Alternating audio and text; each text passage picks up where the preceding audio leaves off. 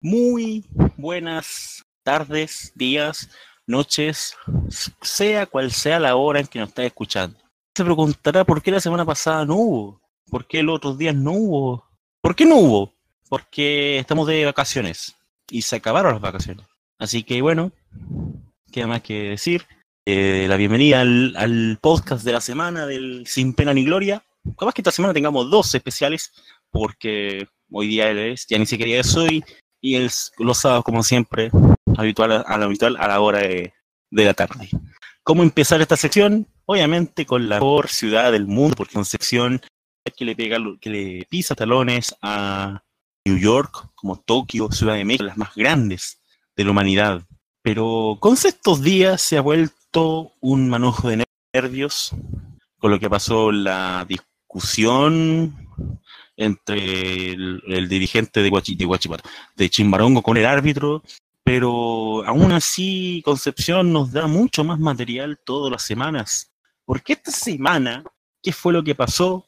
Nada. Así de simple. En Conce no pasó nada esta semana. Pero aún así hay que hablar sobre Concepción porque siempre hace algo Concepción. Porque hubo el rally. Hace harto tiempo, eso sí. Se hizo la prueba del rally móvil. Una prueba válida incluso por el World Rally Championship. Y, y dijeron que eran tres días de calles cortadas. Oh, y así decían que Santiago lloraba porque la Fórmula E estuvo un día. Y dice por ahí, y llegó el día en que los pesquistas podrán volar. Y ese fue el concept planning de la semana. Y ahora viene el calendario electoral. Señor Cide, buenas tardes. ¿Qué tal? Muy buenas tardes. Muy buenas Eh, tardes. Muy buenas tardes, noches, días, donde sea que esté escuchando. Eh, esta semana vamos a revisar qué fue lo que nos dejó la semana anterior hasta inicio de esta semana, entre las elecciones que tuvimos a lo largo del mundo, que fueron varias, como ustedes habrán escuchado en el capítulo número 3. ¿ah? Te- tuvimos elecciones en la Polinesia Francesa. Qué gran Este país. pasado, este pasado 21 de abril, el, un- el Partido Liberal Anti-Independencia logró mayoría del 43% en primera vuelta, Altamira Guatira. Eh, sin Oh, embargo, hay segunda vuelta. polinésico. El 6 de mayo Oh, habrá segunda, la segunda vuelta porque en la Polinesia Francesa se hacen elecciones de la misma forma como se hacen en Francia, donde, hay, donde son por distritos mayoritarios con segundas vueltas. Ah, ya, ya. Tanto, el parece 6 de mayo es la segunda vuelta y ahí se elige. Un poco de, un poco de cosas a la elección. Pero, Sí. o sea, ¿tú crees que los antiindependentistas van a ganar? Es que no es solo un partido, son varios, pero, pero es uno de ellos. Ah, ya. Ya, ya. Es uno de ellos. Sí, ahí vamos a ver cuando se termine la elección el 6 de mayo tendremos el resultado, que será... Pero final- creo que se elimina el, elimina, vota el alto comisionado o el. o No, el alto comisionado es, si no me equivoco, determinado por el gobierno francés. Ah, ya. Y- ya. Sí, porque estoy viendo la página más seria del universo y estoy viendo acá las elecciones y Ya. sale el líder, así, el presidente, obviamente, pero salen dos nombres más abajo. Ah, el Ya. presidente, de la, presidente de la Polinesia Francesa, aquí está. Sigamos. Tenemos ele- tuvimos elecciones en Paraguay, que fue la más importante de la semana, donde ganó nuevamente el Partido Colorado. Oh, qué inesperado. Inesperado, pero el margen fue sumamente estrecho. Mario Abdo es el presidente electo de Paraguay, ganó solamente por tres puntos de margen esta presidencial. El Partido Colorado, si bien tiene la mayoría relativa en el Parlamento, bajó la cantidad de escaños frente a la elección pasada. Por lo tanto, ganaron, pero también la cosa no es tan feliz para el Partido de Colorado. Que Sí, más- es como una, entre una ambas. victoria, pero con sabor amargo. Exacto. Ah, bueno. Tuvimos Claro. también elecciones en Groenlandia, este pasado 24 de abril, Y eso sí que son países que nadie se espera. ¿sí? y se elegía parlamento y los resultados fueron muy estrechos. Cuatro partidos lograron entre el 20 y el 25% de los Me escaños. imagino, me Por lo imagino los tanto- cuatro esquimales que fueron a votar ahí en las Por lo tanto, va a haber negociación. Sí. Me Y ahora la- imagino los tres, los tres, los tres esquimales que recorrieron 300 kilómetros en trineo, porque del norte de Groenlandia, a lo que se puede llamar norte, para ir a una urna y votar y que tu O sea, imagino la impotencia de esa gente. Pero bueno, al menos votaron. Además, teníamos referéndum sí. en la isla Feroe el 25 de abril. ¿Y qué pasó? Resulta que no se hizo referéndum Puta, porque los maravilla. partidos políticos no se pusieron de acuerdo sobre la nueva constitución que tenían que votar hoy grandes Tenían los partidos. Increíble cómo se, se- Estaba la fecha y estaba todo. Y, No. y se anunció la fecha con bombos y platillos, pero llegó el día y no existía ni el voto, no existía la, la constitución, así que no se hizo nada. Lo mejor de todo es que imagino que el día antes ya estaba, me imagino que siquiera que el día antes estaban todos, fue como, ah, te- Cierto oye, que eh, tenía la fecha. Claro, oye, eh, ¿hay, ¿hay que hacer algo el domingo? Eh, no, no, no, que yo sepa, no. No, ¿estáis seguros? No, no, no, todo, no, no. Y, y por algo Dinamarca, ¿y por qué Dinamarca trajo soldados a, a poner las mesas, no? ¿Qué será la guerra? Ah, probablemente, no, no, no sé, cacho, digo. ¿Y qué pasó en Gabón a todo esto? Esa es la gran pregunta. es que te, te tengo noticias de, de más último momento. Imagino que no te Se iban a- bueno. Se iban a elec- elecciones en Gabón el 28 de abril Sí. y no se hicieron. Pero esto va más allá. Ahora, ¿por qué Va más allá. no se suspendieron, no se hicieron. Simplemente no se hicieron. No, no, no, no, ni siquiera llegaron a un acuerdo de suspender las elecciones. No, no movieron un dedo para hacer la elección.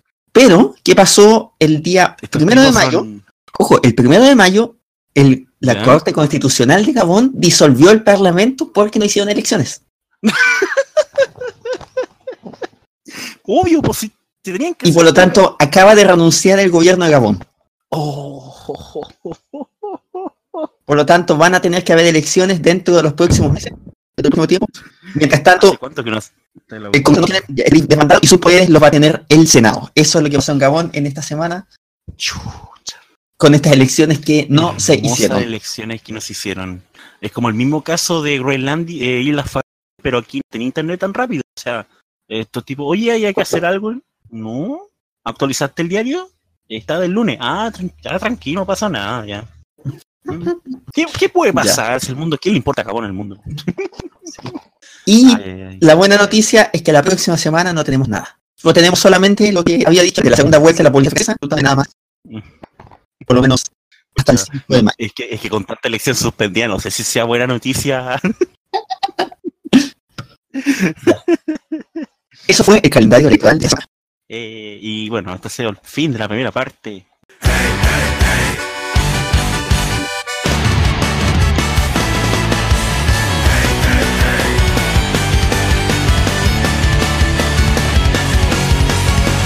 La DC está más rota que costumbre, que más rota que colador de tallarines, más rota que, que el roto chileno.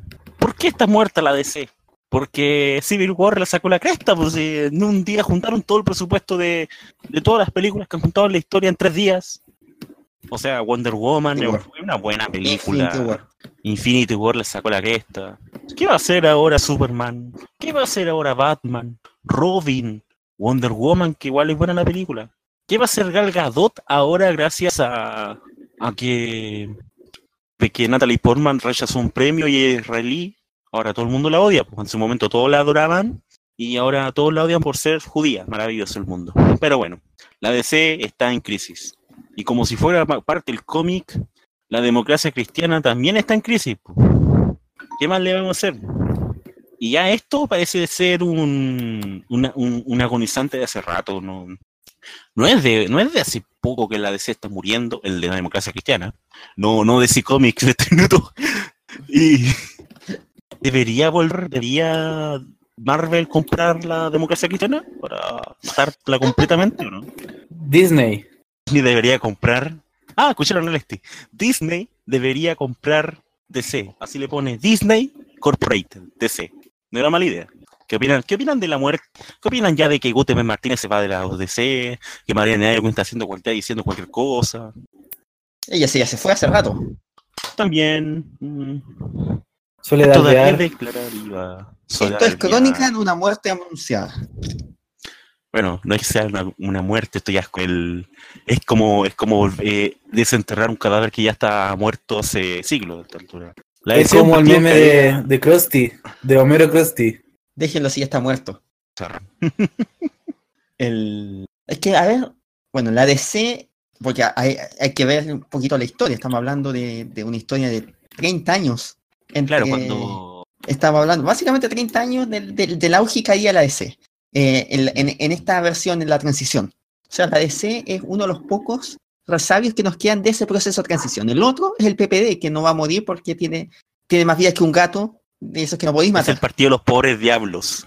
El, el PPD. El PPD no lo podéis matar porque es un partido instrumental. Y un partido instrumental es no, no, no existe para el, para el, el- el glosario, el- la, la ideología del partido, sino que existe para generar votos y generar partidos y generar unión entre distintos sectores que no se hablaban si no existía la- el PPD. Es como el partido colchón, es como el partido colchón, o lo que es Polonia para Alemania. en Entonces, pero la DC sí, la DC sí es un, un resabio de lo que nos ha tenido, no, no- nos ha dado la transición. De este partido Claro. que era un todopoderoso, partido de clara tendencia. pero que se fue deshaciendo con el curso de los años, no supo encontrar su puesto. Yo creo que esa es la, la- la clave de la DC. No supo encontrar dónde, dónde caber exactamente. Si, es- al ser el gran partido, el partido que, coali- que, que- que cohesionaba esto que se llamaba la concertación, ahí cumplió una- un rol importante. Pero la DC no es un partido de izquierda. No es un partido de derecha tampoco. Estamos hablando que la DC es un partido que tiene sus bases en lo que es el llamado humanismo cristiano, que es un lo que se- en los 90 se, se trató de llamar la tercera vía. Que no, ni fu se- ni fa. Claro. Ni fu ni fa, eh, que era básicamente tomar las propuestas del socialismo, pero basada en principios cristianos, no en el ateísmo del marxismo. Y, No es como un frente amplio. y eso- nada, o sea, no era y eso obviamente provoca crisis cuando ya empieza a decaer, cuando ya no es el mismo partido, Sí. cuando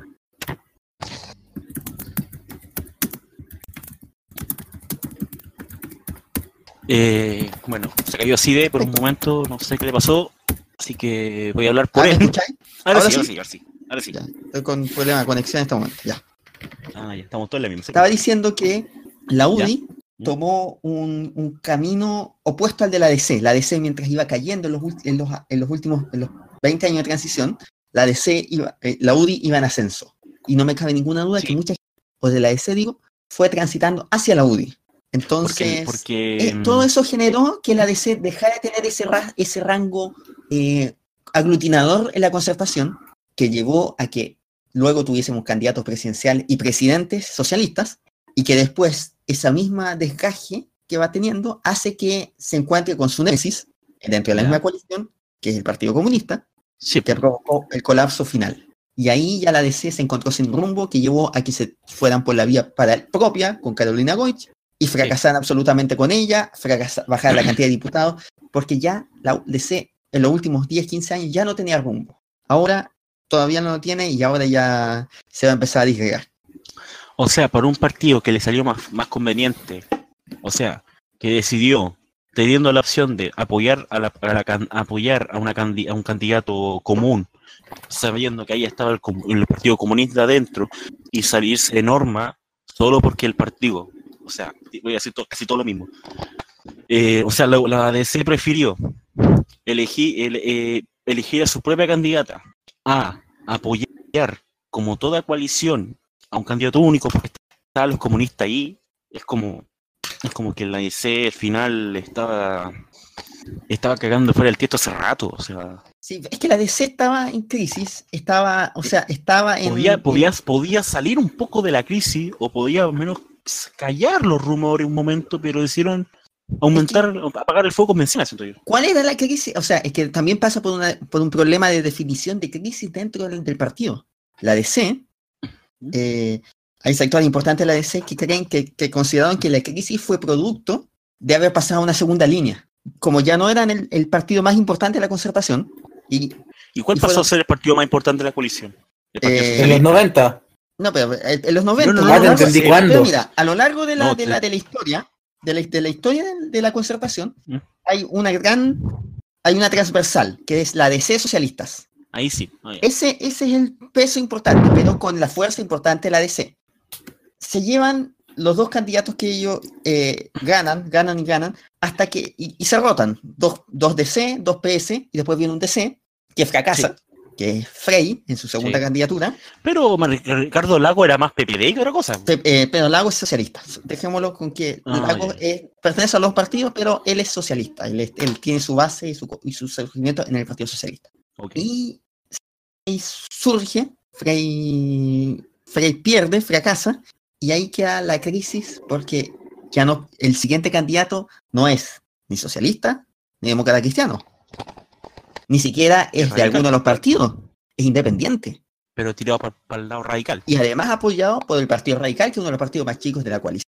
Y frente a eso, a- súmale a eso que además Frey tuvo que cargar con sumar sobre su hombro y a posterior también, o sea, cu- cuando llega Bachelet en su segundo gobierno, tiene que cargar sobre su hombro un nuevo partido, un partido con el cual no se quiere encontrar. ¿Por qué? Porque en ninguna parte del mundo no se Partido Comunista. Y, y cuando hablamos de ninguna parte del mundo, hablamos de Italia, hablamos de eh, Alemania, que son las partes donde existía Sí. o existe un componente fuerte demócrata cristiano. Eh, lo único, prácticamente. Los que quedan ahora. Los de los que tuvieron fuerte. por Sí. Entonces, Ojo que Italia part- tenía en su momento partidos bien similares a los chilenos. claro. Y Ahora degenerado. Ha, ha cambiado la cosa, pero. mm,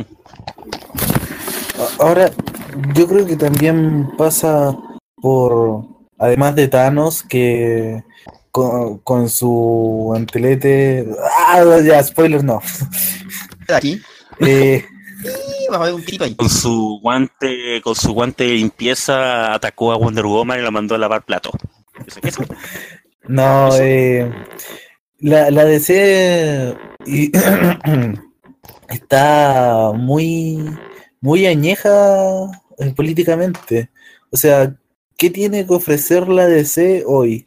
Que no ofrezca los otros partidos, porque eh, no, no puede ofrecer políticas progre porque su ideología no es así. No, no puede estar a favor del aborto, no puede eh, ser un partido con política feminista, no, no va por ese lado, no, no va por el lado progre. Y económicamente la derecha tiene eh, mejores propuestas, más credibilidad por ese lado. Entonces, no tiene mucho que proponer tampoco. Es que mira, a ver, eh, es súper complejo ca- en catalogar a la DC como partido dentro de un esquema izquierda-derecha. Yo creo que aquí hay que ser muy claro. Porque socialmente las políticas son de derecha, muy, muy de derecha, son políticas cristianas. Pero en el ámbito económico, las políticas tienden a ser más progresistas, tienden a ser más de carácter social, como, como. Pero ahí están los social cristianos. ¿ya? ¿Por qué? Porque son políticas de derecha en el ámbito, en los ámbitos valóricos, los ámbitos familiares y eso, pero en temas O sea, de- es que son políticas entonces- conservadoras. Porque ahí no cabe el ámbito izquierda-derecha. En Chile nomás es, es- es un poco así, pero... Pero, pero es que en ningún lado cabe en ese eje directo. ¿Por qué? Porque si, tú- si tú miras solamente con política económica, la DC está mucho más la izquierda. Si tú lo miras ahí desde el No, pero- ámbito- y si tú lo miras desde el ámbito eh, valórico, o, o- lo vas a ver más tirado a la derecha. Entonces la DC no Pero, pero por Eso eso, es eso, aplica en Chile. Eso aplica en Chile. La, la, la- En la postura en otras partes del mundo, en otras partes del mundo, eh, ser se- eh, más liberal en, en lo valórico no, no va necesariamente asociado a la izquierda. ¿Es como liberales con conservadores o libertarios, algo así? Claro, es como que aplica el Sí, eje pero- pero liberal ya- conservador, oye, no, de- no pero derecha estamos- izquierda. Ya, ya. Pero estamos hablando de un eje conservador progresista. Y en un eje conservador progresista, tú vas a tener políticas progresistas en lo económico y políticas eh, más conservadoras en lo, en lo, en lo valórico. Eso es la hoy en Chile. Eso no cabe en. Y eso se complica, complica mucho. ¿Por qué? Porque la UDI, particularmente, yo creo que la UDI es el catalizador de esta crisis fundamental, ha traído con sus políticas valóricas, ha traído gente a sus políticas económicas. Y ahí yo creo que, que, Sí. que- que- que es lo que le provocó y, y- y generó esta crisis. Y eso hace que, la, que, que, que, que como chancho en misa, la DC en un panorama político de hoy. ¡Secuestro! Fuera. Cuando dijeron chancho apareció calendario, pero bueno. La DC seguirá viva hasta la otra semana. ¿Aguantará más que DC Comics con Thanos? ¿Saldrá Superman a revolver el gallinero? Todo esto y mucho más lo verá en otro capítulo del cómic que la está llevando entre los niños. DC, Crónica de una muerte anunciada. Solo en cines de Alaska, por si acaso.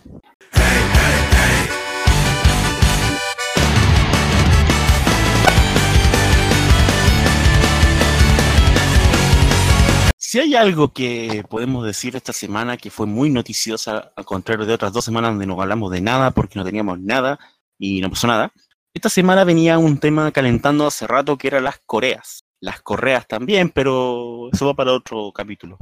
Aún así, pasó algo que nadie esperaba que ocurriera en algún momento, quizás con la presidencia de Hillary, quizás con la presidencia de otro presidente de Estados Unidos que no fuera Trump, y quizás con la elección de la misma persona de Trump. Nadie pensó que las Coreas se reunirían, pero yo creo que nadie pensaría y nadie pensó que iba a haber tanta buena onda entre básicamente los presidentes de ambos países. Y básicamente los que seguimos el tema quedamos para adentro, literalmente, con, con la gran acogida que tuvo de parte del gobierno Corea, la, Corea del Norte al sur y viceversa. Y ya se está hablando incluso de acuerdos de paz. ¿Y qué opina usted, señor Side, que es el más sabiendo de los dos que estamos ahora sobre el tema de, de la Corea? Es esperanzador. Para mí es esperanzador. O sea, estamos hablando de posibilidades que no se han dado tan ampliamente antes. Si bien esta no es la primera vez que se encuentran los mandatarios de las dos Coreas, es la primera vez que parece que todo anda sumamente rápido. Los acercamientos dan paso a otro acercamiento y permiten llegar a algo poderoso, algo que puede ser muy valioso, como es la paz entre dos naciones que de ese Obviamente hay que tener cuidado, mucho cuidado, que, todavía siguen siendo palabras. Los hechos todavía quedan por verlos, pero las palabras dan esperanza. O sea, Corea está dejando de hablar de, de, mantener las armas. Habló por, fin, por primera vez. La prensa norcoreana habló directamente de la nuclearización. Algo que había grande. Sobre todo en el gobierno de Kim Jong-il. Sí, pero y particularmente en los últimos meses, donde la, la, la carrera nuclear o, el, mm. o los EFAs ya han incrementado mucho. O sea, y quizá habrá, habrá ahí una política interna de Sur Corea que haya sido más decirlo, hostil hacia Corea del Norte, o algo más oculto, por así decirlo. La cosa siempre fue Corea del Norte contra el mundo, como se vio en la, la prensa. Porque eh. en su momento Corea también fue bastante hostil en su momento, no ahora. El, sobre todo tuvieron sus dictaduras, tuvieron su crisis, su avance económico. Hace, uno, hace un año atrás, año, dos años atrás, eh, el mismo Corea del Sur tu, eh, eliminó así como así un par político que era pro hablar con Corea del Norte y fue, fue bastante émica, entre comillas. No sé ahora la, la, cuál será la voz del presidente surcoreano, que, que aquí ya es un héroe nacional, podríamos decir. Mira, a ver, Corea del Sur, ¿Mm? ya sé, a lo largo de la va a ser ambos países tener en cuenta que ambos países se tienen bastante. Sí, pues eso sí, ¿Ah? son obvias. Ahora, el tema es que el énfasis eh, defensivo surcoreano es con los misiles propios, mientras que el énfasis defensivo surcoreano es a Por lo tanto, por lo tanto, es directamente, es mucho más probable que ataque Norcorea que ataque Estados Unidos de manera impulsiva, sin preparación, sin, sin, sin hacer Estados Unidos para acá, buena discusión, después de que se van hoy viene a Estados Unidos, como pasó en Irak, como pasó en Afganistán, como pasó en todos los lados, hubo una construcción. primero. Pero, ah, no, no importa.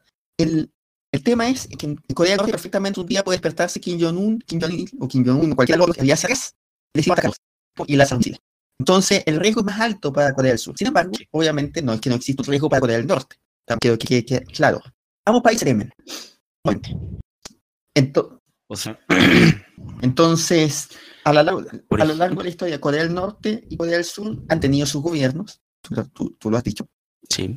Pero el, el, el, grado de apertura y el grado de cercanía con el resto del, del, continente y del mundo ha hecho que hayan seguido caminos distintos. Eh, sí, eso, eso es verdad, sobre todo por el lado del...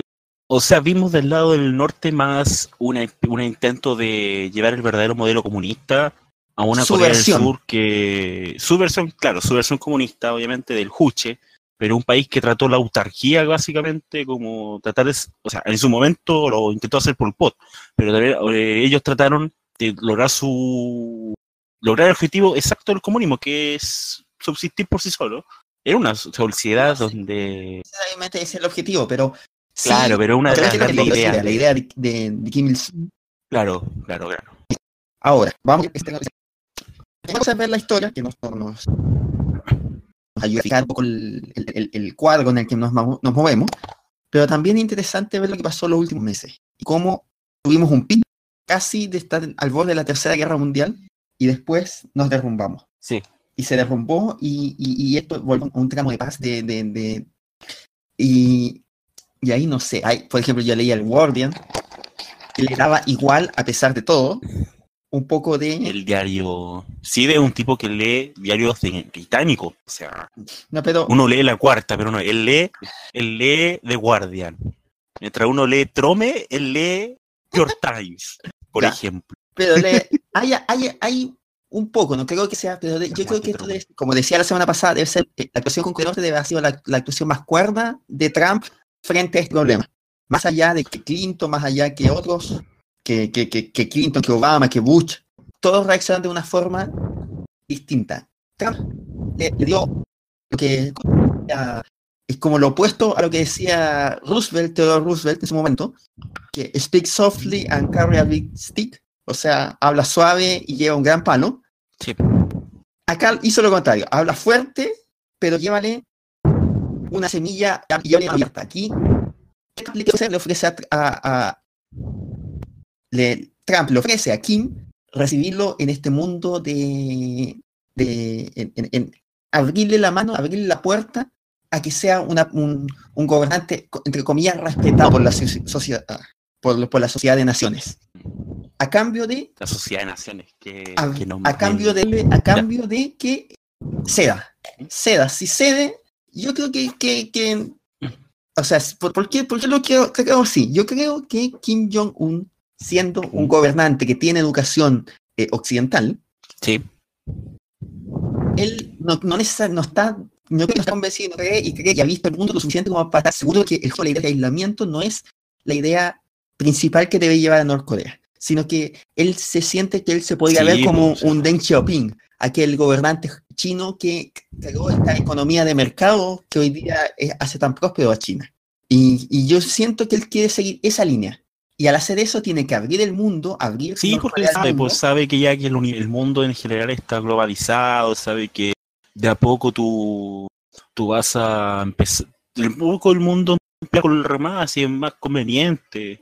Sí, Y, Y si se abre de siente que- y si siente la Trump- seguridad, yo creo que lo hace. Ya lo está cediendo, o sea, ve que, ve que el resto quiere sea, hablar, que no lo quieren derrocar básicamente como era la idea anterior. Si, Y Corea del Norte se abre en un estilo chino, no veo por qué no Estados Unidos no le va a abrir los brazos y le va a decir, oiga China, Ajá. ustedes recíbanlo, nosotros no vamos a hacer nada contra este tipo que está abriendo su país al mundo y que está sí, pues, haciendo lo que nosotros queríamos que hiciera y, y yo veo, o sea, si sigue así la cosa, es un sueño, una imaginación muy alta, pero yo veo a Kim Jong-un en algún momento hablando frente a Naciones Unidas ahí en New York. Mm, puede pasar. Puede pasar, puede pasar no ahora, pero podría pasar en 5 o bueno. 10 años. Muy temprano, muy temprano. Quizá, ahora, como se están moviendo las cosas hoy en día, vamos a ver qué pasa en la próxima reunión con Trump, que ya va a ser Ah, antes de sí. fin de mes. Y ese, ahí vamos a volver a hablar de este tema. Así parece. Y a ver qué pasa, porque una noticia, no de último minuto, ocurre hace, bueno, un par de horas, dicen ya que las dos Coreas van a retirar los altavoces Esos famosos altavoces. desmilitari- militarizadas. Claro, Sí, altavoces que no por un nada. No, no sirve absolutamente nada porque está en una zona despoblada. Y dice, como estaba previsto, las fuerzas surcoreanas iniciaron el desmantelamiento de este equipamiento de guerra psicológica. Es inútil, pues. Lo único, lo único que está cerca es una, es una fábrica que tiene, los- claro, lo hablamos la semana pasada, una fábrica que tiene trabajadores de las dos Coreas, pero que están, creo que están más cerca de la famosa frontera donde se juntaron, pero y ahí nomás, pues no, aún así no. O sea, la guerra, la guerra musical, por así decirlo, la guerra de usar sonidos, cosas así, eh, es algo que usaron los estadounidenses en Vietnam, y, eso aún así no servía.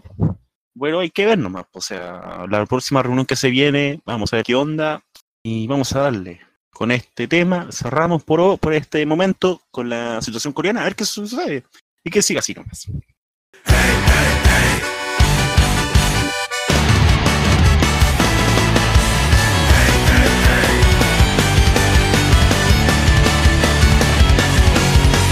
El mundo Today. está hecho de políticos. Today, gracias. El Today está hecho de políticos. De las mejores noticias del día de hoy. Y la política hace al maestro.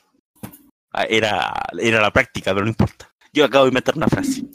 El uso de, de los poderes políticos para ser, polic- ser policía, digo política, se usa mucho en la, poli- en la policía. No sé qué mierda estoy hablando. Pero bueno, el nepotismo, lo dijo alguna vez Calamardo de Bob Esponja, hay una muestra que el nepotismo sigue vigente.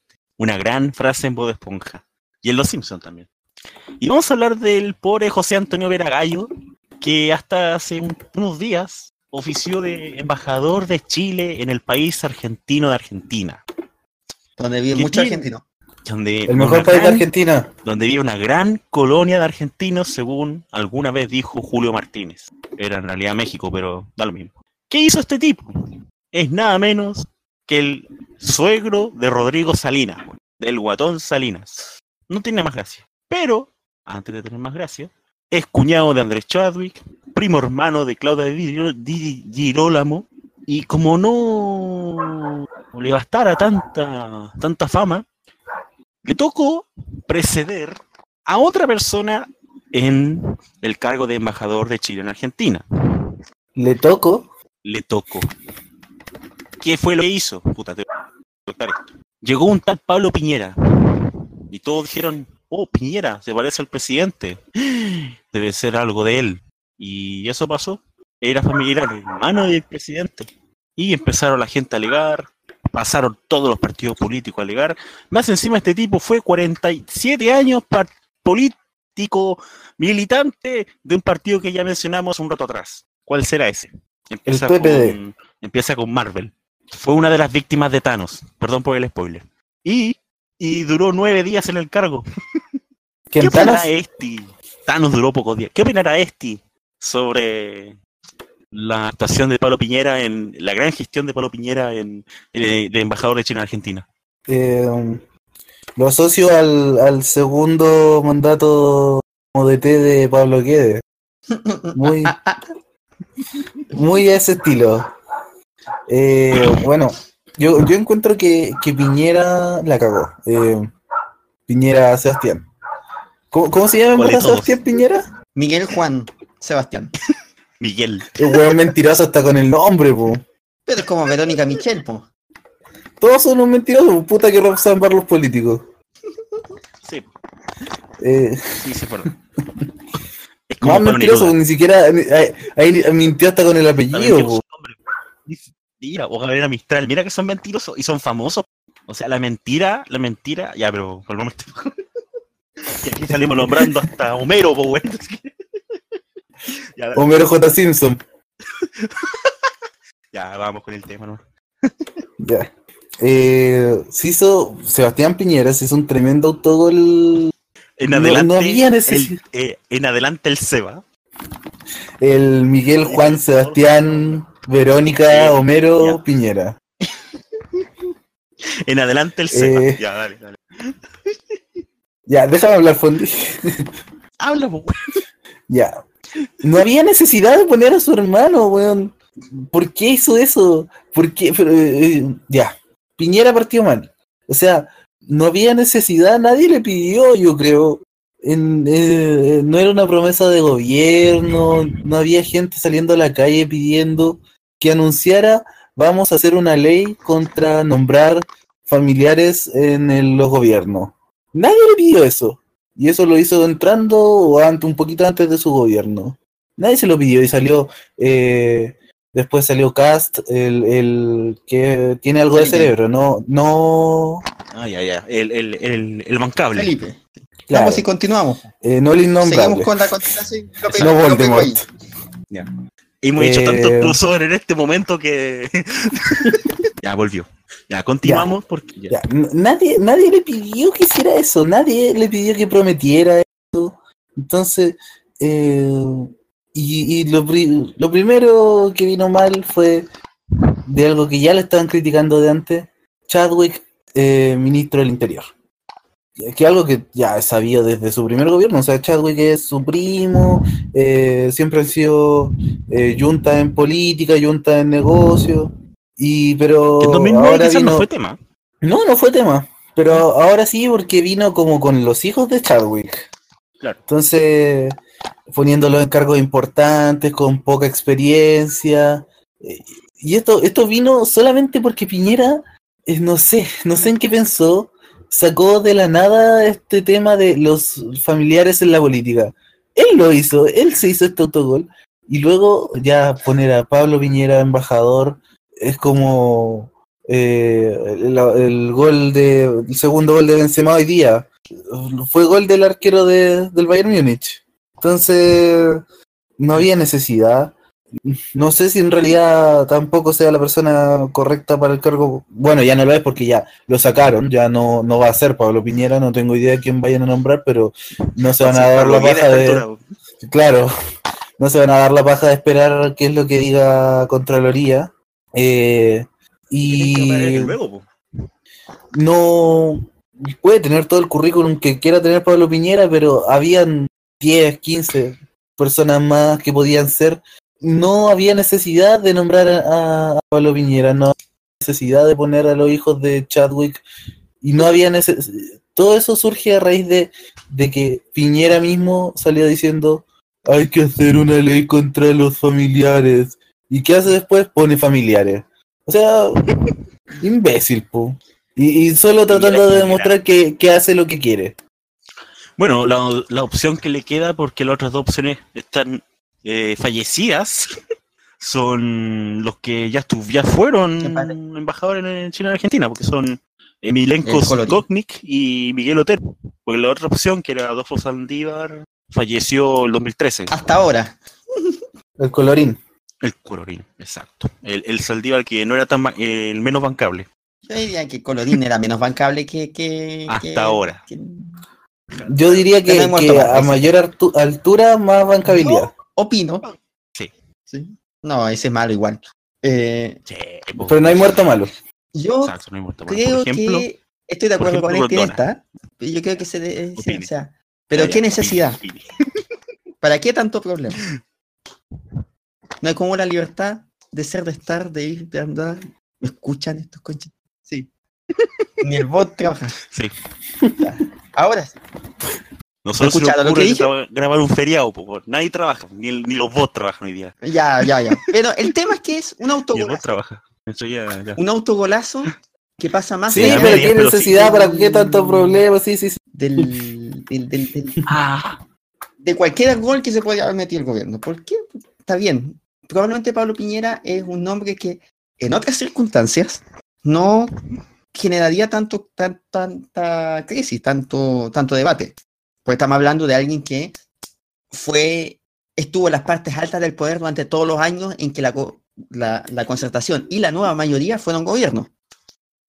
Estamos hablando de alguien que fue hasta hace poco presidente del Banco Estado. Pero, como este tema del nepotismo habita en la agenda, es obviamente algo que no corresponde.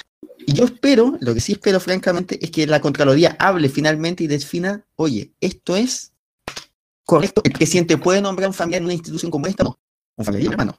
No, pero, pero es que la ley, Y un familiar directo, porque al menos Chadwick se salva por ser primo.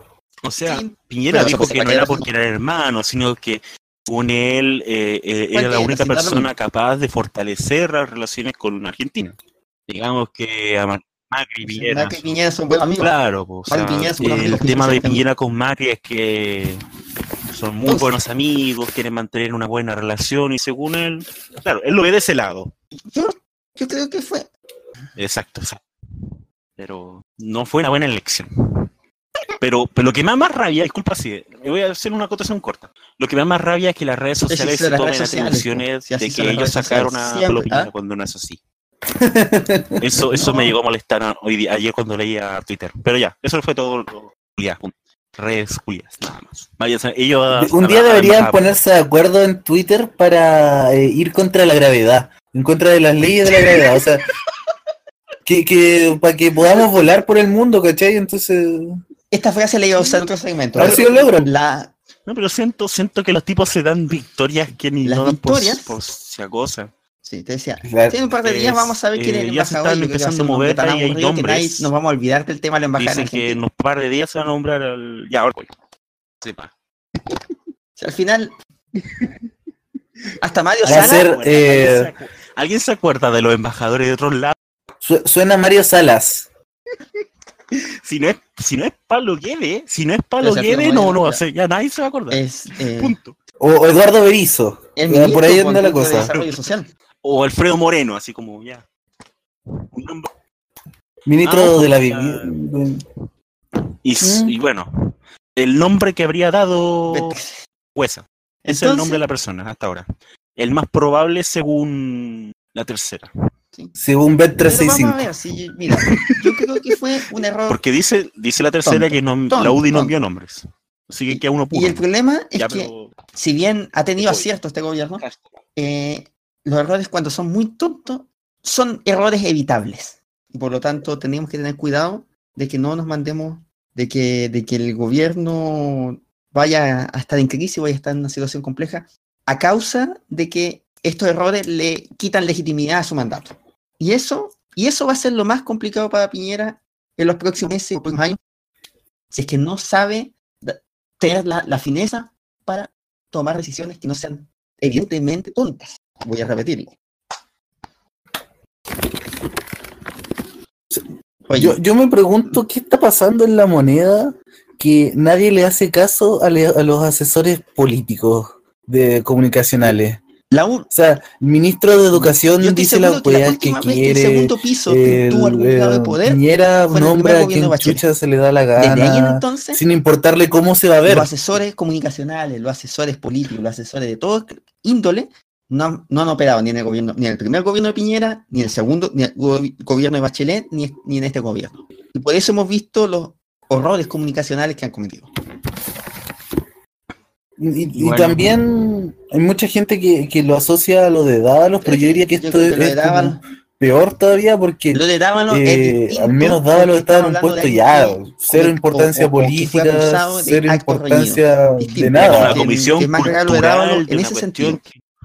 No, su nombramiento no era. No, no, no, pues él ensució el gobierno por otras circunstado, no por haber O sea, estado eh, nombrado cargo. ensució el gobierno, Yo pero él no. Yo no era como "Ay, la pieza clave del gobierno.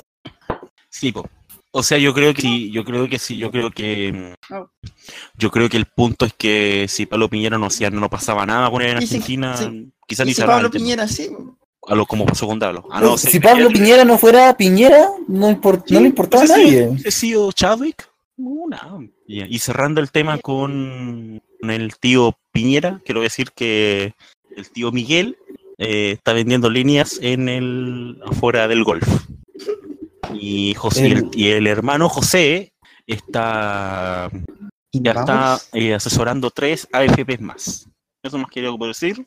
Y este ha sido el cierre de la sección del, del nepotismo, del, porque Piñera, ah, antes de cerrar, Piñera dijo en Clarín que la solamente tenía parte. un primo de, en el gobierno, tenía más de 100.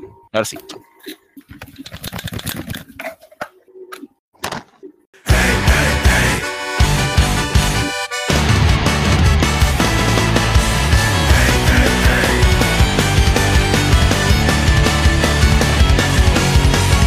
¿Qué pasó? Es un país con confesiones complicadas, es un país que pasó un momento bastante álgido con una dictadura y llegó un tal Santino y dijo, "Ah, esto no va a ser así, po".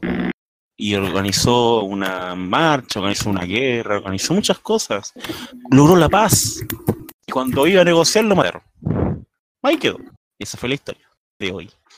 Pero como habrán visto en el Picnic de la semana, que dijo, no, pues yo voy a hacer, honrar el nombre de Sandino, el apellido Sandino este- en rigor, y eso hizo, y logró, logró hacer valer el valor de Sandino, y, y fue presidente. Desde 2007 que es presidente, pero ya fue antes. O no me acuerdo si fue antes o no. Pero aún sí. así, sí, Ortega fue antes presidente, sí. ¿Qué pasó ahora? Vuelven las polémicas, vuelve la crisis al Frente Sandinista Liberación Nacional, ese era el frente que quería nombrar. Hay unas...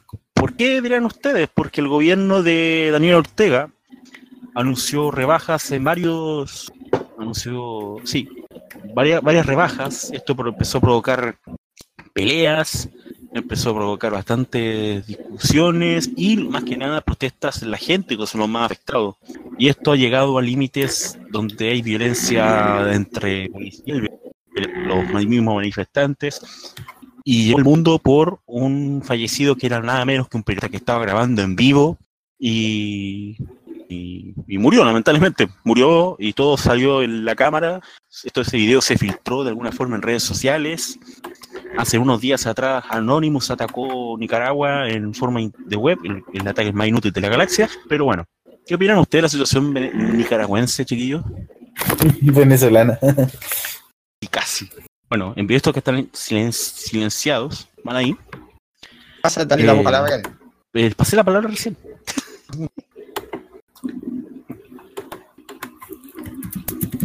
Ya le entrego la palabra a alguien porque nadie está hablando. O lo, sigo yo nomás. ya, eh, a ver, voy a dar la palabra a Fondi. Fondi, ¿qué opina usted de lo que está ocurriendo en Nicaragua? Bueno, yo opino. Estoy leyendo noticias de Anonymous, lo que hizo los unos días. Avisaron que estaban viendo la situación en Nicaragua. Insisto que es totalmente inútil lo que están haciendo. El 28 una marcha en contra de Ortega. Ortega hace rato que ha tenido país con querer perpetuarse en el cargo, querer quedarse presidente eterno básicamente de Nicaragua. Y siento que obviamente las elecciones fueron hace muy poco, por lo tanto no estoy pidiendo la renuncia. Eh, él no. Eh, siento, siento que Ah, él no, sea, obviamente. tú no. Eh, Tú no, tú no renuncies. No, tú Ah, no le estás pidiendo la renuncia. Pero los otros sí. No, para. Claro, yo, yo no. O sea, usted, usted, usted, usted llegó. Más encima, más encima anuncia, más encima, en Nicaragua los presidentes asumen el día de mi cumpleaños, pues así, una, una hueá maravillosa. Ah, ¿Qué opinas así al respecto? Después que no dije nada. ¿qué hablando, primero, estamos hablando 42 muertos. Sí, no, sí, por mucho que nos riamos nosotros de otras cosas, pero sí, eh, 42 muertos van es una cosa brutal, por así decirlo. Incluso se estima que son más. Pues, o sea, estaba hablando de, un, de, un- de una situación de represión brutal, donde no sé cómo... O sea, llegamos a esto y, y es crítico. O sea, no, no estamos hablando, si bien guardando las diferencias con otras, otras crisis que han habido en el continente, esta es bastante sangrienta y eso yo creo que lo más lamentable de todo. Eh, ¿Por qué se pasó esto? Y esto eh, yo creo que es un poquito irónico, tener en cuenta que por qué se produjo esta crisis es por las medidas que tomó para salvar el sistema de pensiones nicaragüense. Sí, sí fue por- claro, fue por salvar una cosa que redujo otra y que la grave. Y como lo salvó, obviamente, aumentando las cotizaciones, reduciendo pensiones de manera eh, de decreto, Claro. y, y además a cotizar por vida. y eso, Eso es desesperadísimo. eso es lo que generó toda esta crisis. O sea, lo, que en Chile, lo que en Chile tanto pidieron se está dando en Nicaragua. Es como que, que los viejitos trabajaran hasta, hasta, hasta que murieran. entonces, Es como el paraíso de Axel Kaiser. Pero, pero seguridad, seguridad. Ojo, seguridad en social, en Nicaragua. todo caso, seguridad privada, Bueno. en el caso del paraíso. Sí, pues, te, te a punto de preguntar eso. O sea, Luis Mesina hasta este minuto revolcándose en todos lados, corriendo en círculos. que Básicamente este paraíso es Mesina. Sí. En otro, eh, Chile es el paraíso de, de, de, de- de Kaiser con todas las circunstancias que ya sabemos, con todas las obvio. consecuencias que ya tenemos. Eh, Pero, pero falta que, que coticen los viejos flojos.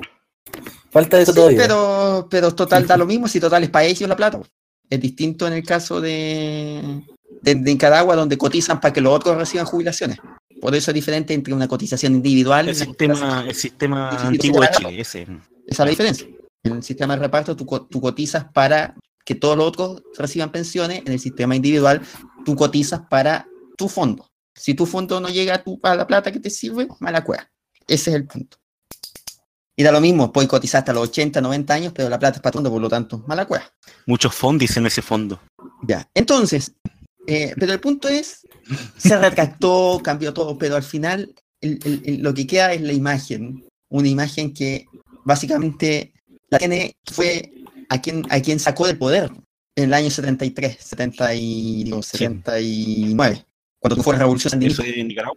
Sí, cuando tú la revolución sandinista derrocó a Somoza, que básicamente es eso. Ah, la revolución, claro. Básicamente hicieron eso, derrocaban, o sea, eh, era una dictadura sangrienta, una dictadura que se enfrentaba al, al- al pueblo y mataba. Y básicamente eso es la ironía del destino que llevan a una situación muy similar. Y eso es lo que más le due- debe doler a Nicaragua en general.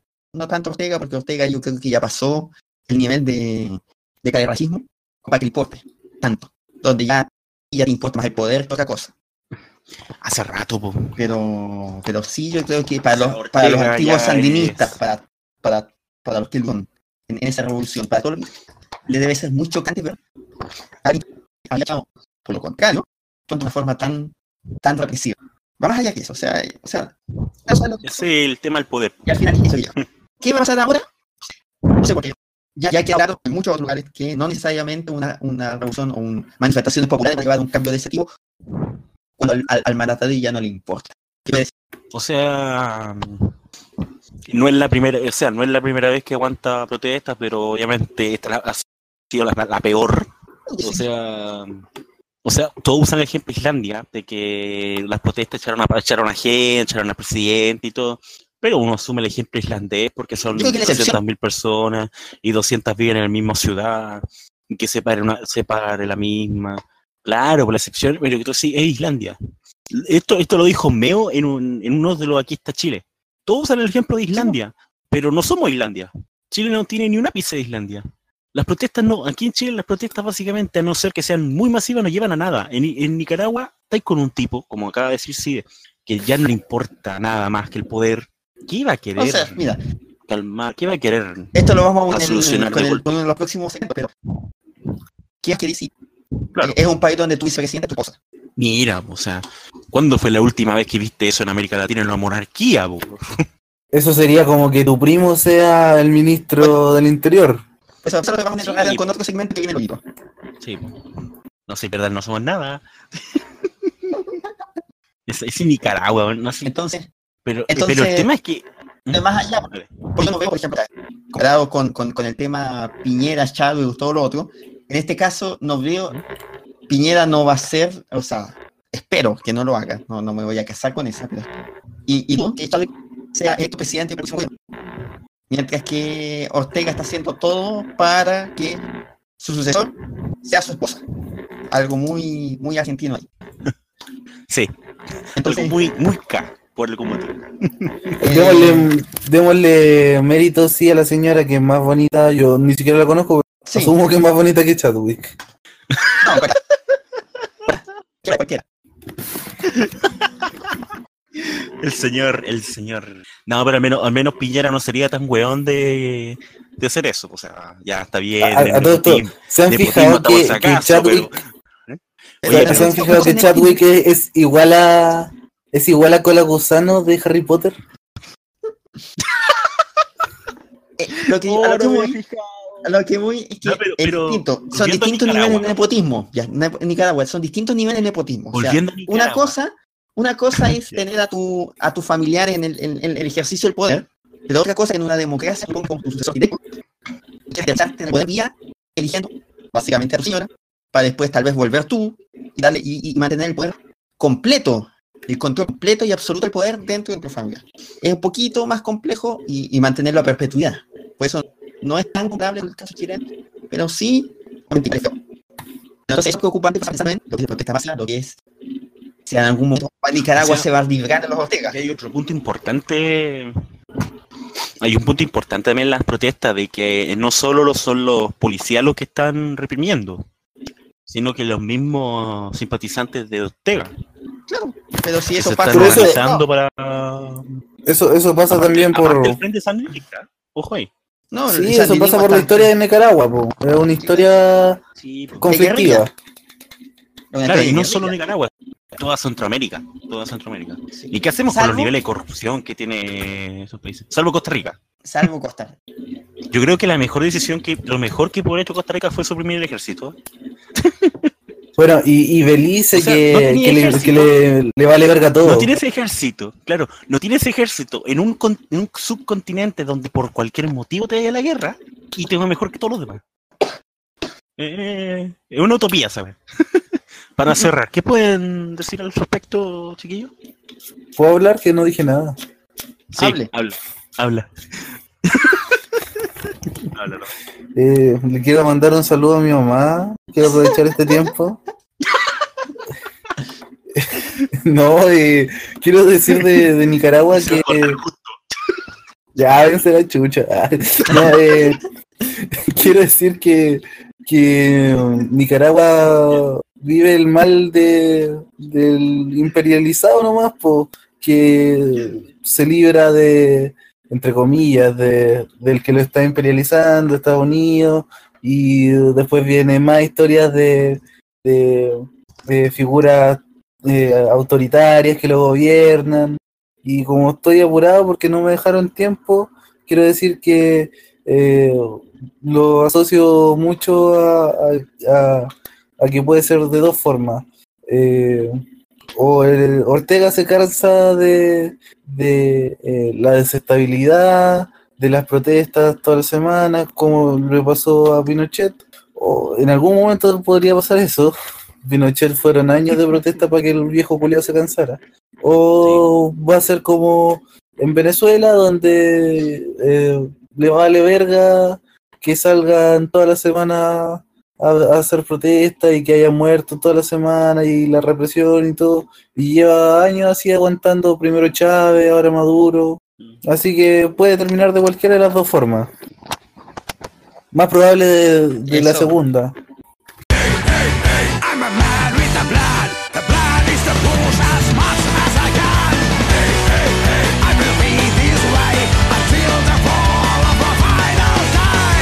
Nobel de Química se ganó un Nobel, ya lo dije.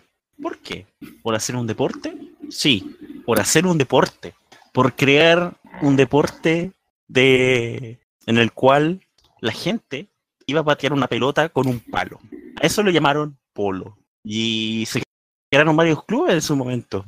Y por allá en 1961 hubo tal club de polo Magallanes, que liderado por un tal David Arellano, decidió salirse del club y fundó Colo Colo. Y hoy no vamos a hablar de Colo Colo, aunque usted no lo crea, eh, Selección Deportiva, si no me equivoco. Eh, Eh, por fin no vamos a hablar de Colo Colo, bueno, aunque asumió Tito Tapia, no soy copy, digo, no soy copy Cállate, eso. cállate, esa palabra está prohibida. No, por Tito fin, Tapia, vete ya.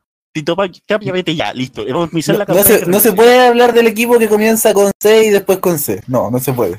Ya, no vamos a hablar de la coca, bien ahí. No vamos a hablar de, de Cobresal, no vamos a hablar de, de Cobresol que está jugando la Copa Perú a todo esto.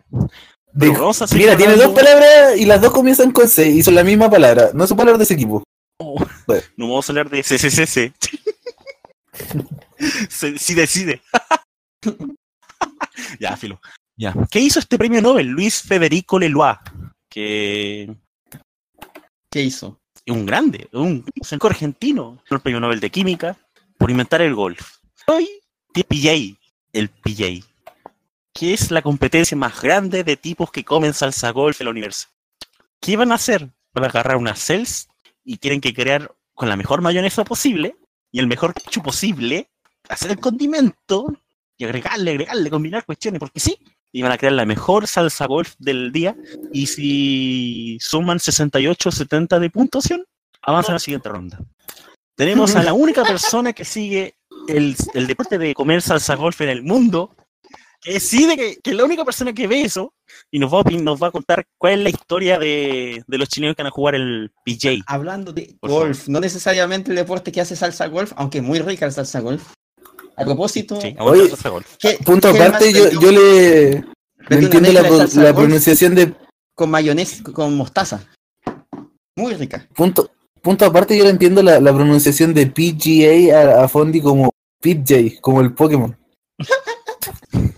PJ, no PJ. Vamos a jugar el, vamos a jugar el pilloto de, de Augusta. Ese- esa es la categoría avanzada. Claro. No, y pillote hablando- como el, el, el Grand Slam. Pero ya, hablemos de chilenos que están triunfando en el mundo, por lo tanto no vamos a hablar de la elección chilena. Vamos a... Ni de la U. ni de la U. Eh, no. De Eh, Nicolás Yarri. Eh, tenemos a Jarry. Te- mira, primero en el golf, básicamente, esta semana se juega el Wells Fargo Championship, donde tendremos por primera vez en la historia, o sea, creo que si no me equivoco en la historia, dos compatriotas compitiendo en el torneo de la máxima especialidad del golf.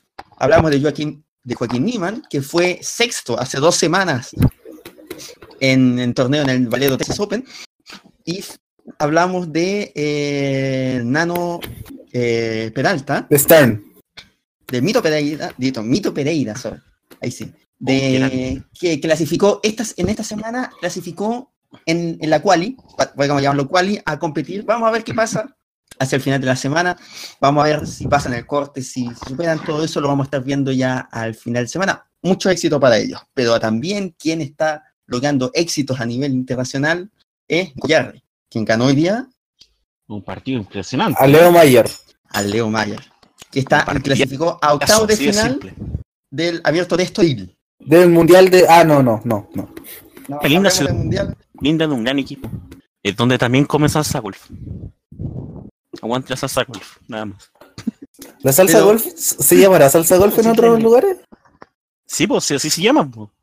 Así como internacionalmente salsa golf. Así no es como el pan de batalla que, en otros lugares Le hizo ganar, al, al, al- al- le hizo ganar un Nobel, o sea, es una salsa ya, salsa famosa. Yo estoy seguro Pero que la salsa golf es solamente de aquí. Oye, estoy seguro que la Pero salsa por golf la primera vez, es de Sudamérica, no en, en el resto del mundo no la conocen No, con ese nombre. es- excepto, excepto Helmer, que le puso eh, Mayo Chup. Ya puedes saber. Sola, ¿Qué clase de nombre es ese? Es como decirle pan batido al, al Ah, pan de batalla. Hubo Claro. una cosa donde ganaron chilenos, no sé, ganaron, Arraqueta. pero quedaron, quedaron en el podio, en el, do- en el, en el Rally Mundial, en Argentina. El, el fin de- lo- la- el Team Heller, que no tengo cresta idea si son familiares de cierto presidente del club, que quedaron en el tercer lugar de, de la, de la general en, en la W, en, la, en el Mundial de, de Rally, pero la versión 2, o sea, la segunda edición, por así decirlo. Que quedaron a 7 minutos del- de los ganadores, que son los que fueron un team sueco, y que la próxima carrera justamente es en Portugal también. Eso quería hacer- contar. Otra mención breve. A Ya. también porque no, no hemos hablado, no lo no hemos hablado la semana pasada, no, no pudimos hablar y ahora sí.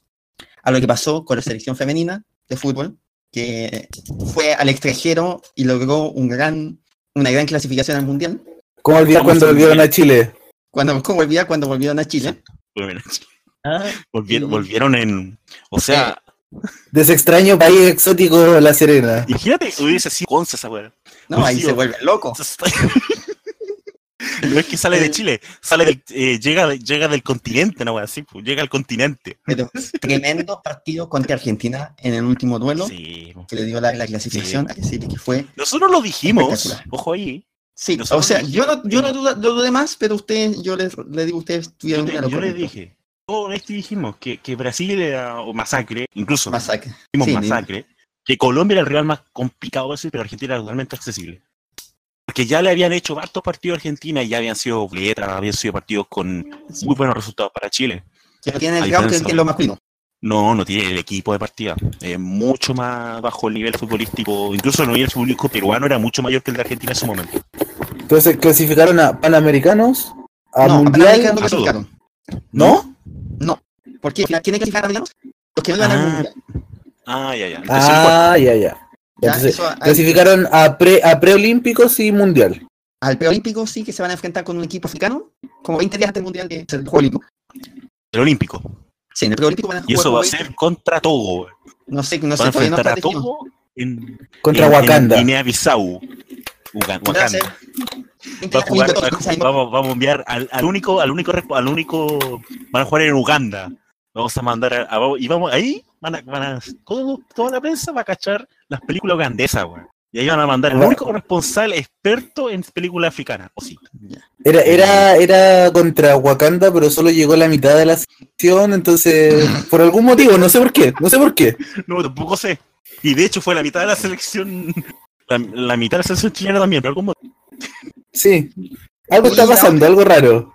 De hecho, La otra, lo otro, lo otro que también hay que, hay que quiero ser enfático también en festejar fue el, el, que hay un minuto de silencio en Suecia por Loki también. No sé No, por ya. qué. Estoy diciendo, ya, Ya, dale, dale. ya. Eso fue todo. Eso se va a borrar. Ya, dale, no me apures. Ya, no, eso. Ay, fueron los juegos de, de la Commonwealth. Ah, se viene el mundial de el mundial de cricket en el próximo año. Entonces. Ahí lo vamos a estar Y los jugando en la siguiente los temporada. centroamericanos. Así es. No, y esta semana no hemos hablado nada de fútbol y que se quede así porque ¿qué más podemos decir? Bueno, Católica líder y la U. Nadie tiene, nadie tiene mesa. A nadie le importa. Buenas noches. Claro, no, qué lim- no, la mesa, ¿verdad? Tiremos, oye, estoy, estoy enojado, vamos a tirar una mesa con Eso es más algo que incluso lo de Jorge González en su momento, po. Abreu yo creo que sabía lo que venía con yo creo que Abreu sabía lo que venía en Audax. No, sabía que era un club que no se iba no, no, no lo levanta ni Derich y lo va a levantar él, pues, o sea, y me decía ni juega de repente. Con todo respeto, yo siento que era debieron, debieron cal- si quería, no sé, pues figurar más allá del récord, ese ido un mejor. Sí, sí, un peor. Sí, a correrlo, ¿eh? no, no es, no le es ido falta. Adorado un como un dios. Claro. obviamente. Porque ahí. Claro. O en Recoleta, no sé, en Deportes Concepción, puede ser. Y lo que pasó en Conce, hablando del Concept Clinic de la semana, no lo hablamos también, pero de que se agarraron a combo. No sé qué quedó, esta semana se va a recibir eso del, de la golpiza. Encima, tenía que ir a los partidos y no fui, porque me quedé dormido y porque tenía que hacer varias cosas más. Pero bueno, para cerrar el tema, aquí quedamos. Para que vean que no solo de fútbol y por ahí, grandes chilenos representando al país en la salsa golf, en las carreritas de, de autos, en la Fórmula 1 de tierra. Pero bueno, viva Chile. I'm a man with the is to push as much as I can. Hey, hey, hey, I will be this way until the fall of final time. En el que debe ser el episodio más accidentado de la historia de este podcast, Side y Esti fueron consumidos, por así decirlo, por Thanos, por su fuerza rara, y desaparecieron. Y se fueron, no sé qué fue, se hicieron cenizas gracias. Y bueno, ya que saben el final de Infinity Wars, quedé solo. ¿Y qué hago? ¿Qué voy a hacer de mi vida ahora? ¿Qué voy a hacer con esto? Ah, viejo, no tengo más noticias. ¿Qué voy a hacer con él? No somos nada si estoy solo. ¿Nadie me va a poder ayudar? No, no, no sé cómo invocar al Chapulín, co- color- Chapulín Colorado. ¿Es o no? Chapulín Colorado. Sí. Nadie me puede corregir.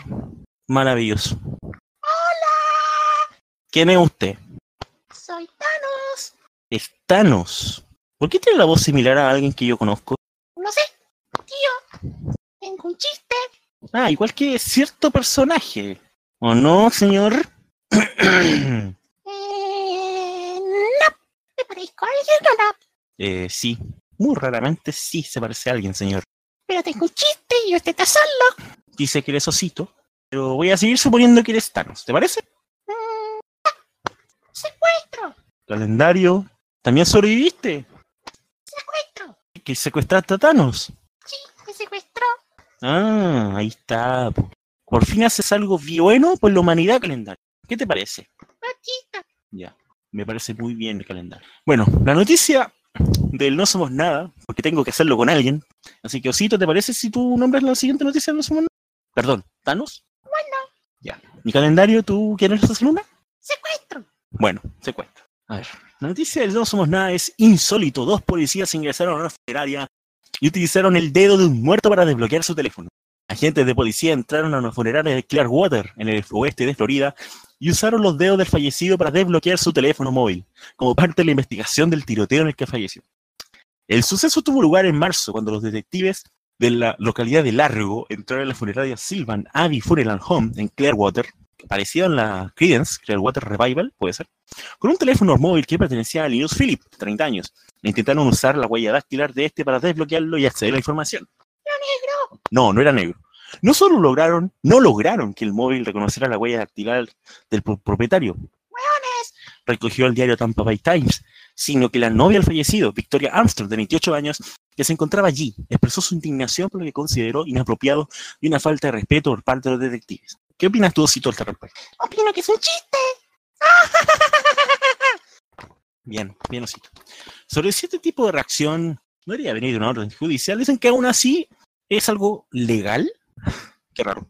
Philip fue abatido por la policía en marzo pasado en una casa de la Guagua. Oye, los nombres de la- los estados Florida son maravillosos. Largo, Guagua. Maravilloso, así siempre.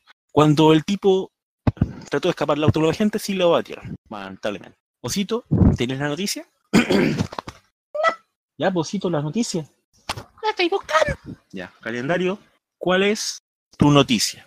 Eso no es un chiste, calendario. Machista. Anda a buscar, a- ¿vas a ir a buscar a Patito o vas a secuestrar algo? Secuestro. Secuestro. Eh, ya, anda, anda ya, anda ya. Ya, secuestra a Thanos. No, no, no, no. Secuestro, secuestro. Ya, ya, ya. Ya, ya. Venga. Calendario, anda a buscar, anda, anda a jugar con Patita. Sí, que está todavía. Patita, Sí, anda a jugar con Patita. A ver, vaya. patita, patita, patita. Ya, ahí fue calendario. ¿Y tú, Thanos, te quedas con nosotros? Sí. ¿Pero por qué estás haciendo esto, Thanos? ¿Por qué? ¿Por qué estás aniquilando el mundo? Porque quiero contar un chiste. Entra el chi. ¿Qué haría Franco si volviese a la vida? No sé. Arañar su ataúd. Eh, ese chiste, nadie lo va a entender, ositos, en Chile. Mm, ¿Puedo contar otro? Mm, ya, cuenta otro. Eh, ya, cuenta Se me olvidó. otra vez. Oye, osito, se te olvidan todos los chistes. Esto es, esto es grave, ¿eh? Ah. Pero dile que no secuestre, po. Bueno, calendario. No secuestres. Secuestro. ¡Eh! No, no, no. Ya, ya. Ya, y ahí quedó pues la historia de Thanos. Thanos, ahí quedó. Fue secuestrado, salvó la humanidad calendario. Denle la gema, denle el guante, por favor. Y la noticia final ocurrió en Estados Unidos. Los bomberos salvan a un héroe atrapado en un árbol y mataron a un gato. Nadie resultó herido. Qué buena noticia. En Norfolk, Virginia, Estados Unidos, han rescatado a un hombre que quedó atrapado en un árbol cuando trataba de un gato. Esta persona utilizó una escalera para subir 15 metros con intención de rescatar al felino cuando quedó atascado. Bravo.